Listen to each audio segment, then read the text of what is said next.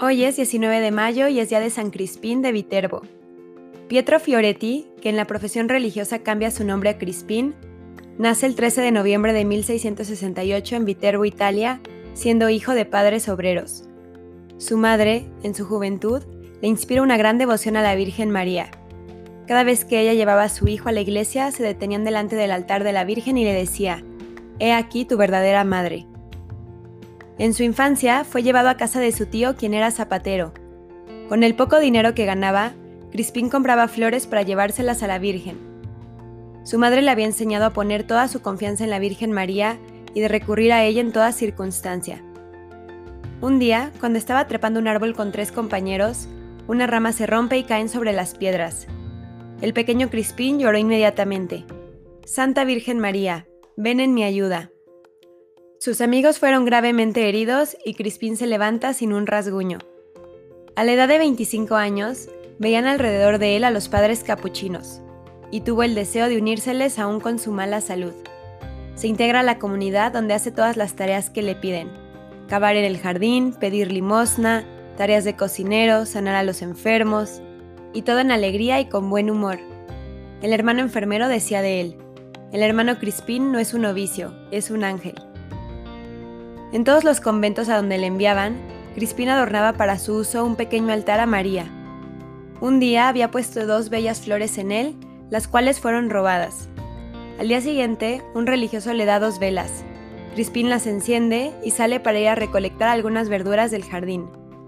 El religioso que le había dado las velas las toma nuevamente y se esconde para ver cómo reaccionará Crispín.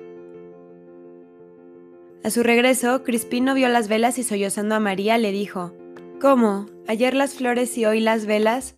Oh mi madre, eres tan buena, pronto tomaremos a tu hijo y tú no dirás nada. Cuando se le reprendía por su exceso de trabajo, sonreía diciendo las palabras de San Felipe Neri. El paraíso no se hizo para los cobardes.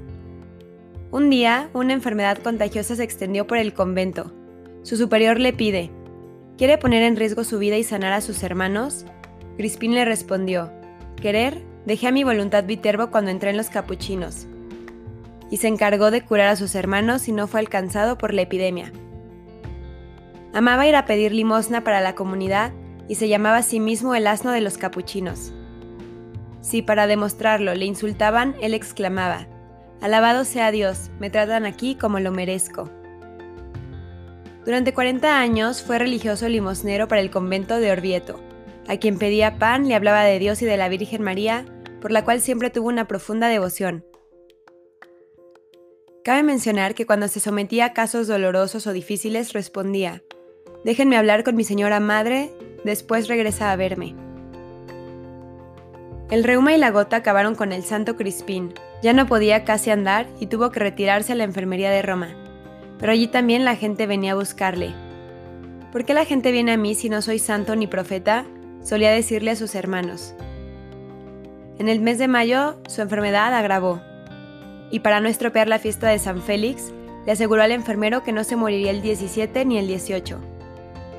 Y efectivamente, el Señor le escuchó y se lo llevó en su compañía el 19 de mayo de 1750, dejando a sus contemporáneos el recuerdo de un santo hombre alegre quien compartió su buen humor y testimonio de su fe sin límites ante sus hermanos, en cumplimiento de los más humildes designios. Fue canonizado el 20 de junio de 1982 por el Papa Juan Pablo II. Señor Jesús, ayúdanos a despojarnos del miedo a la alegría. Destierra en nosotros el opaco y grisáceo comportamiento y haznos vivir en tu santa alegría. Toda tristeza es indigna de la Pascua eterna. Sonriente San Crispín de Viterbo, ruega por nosotros.